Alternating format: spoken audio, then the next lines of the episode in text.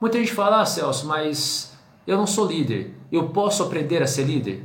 Então a resposta é pode. Fica tranquilo que pode. Mas, mas, porém, contudo, todavia, entretanto, desde que você queira aprender a ser líder. Porque a nossa vontade de querer algo tem que ser maior do que todas as outras nossas vontades de querer.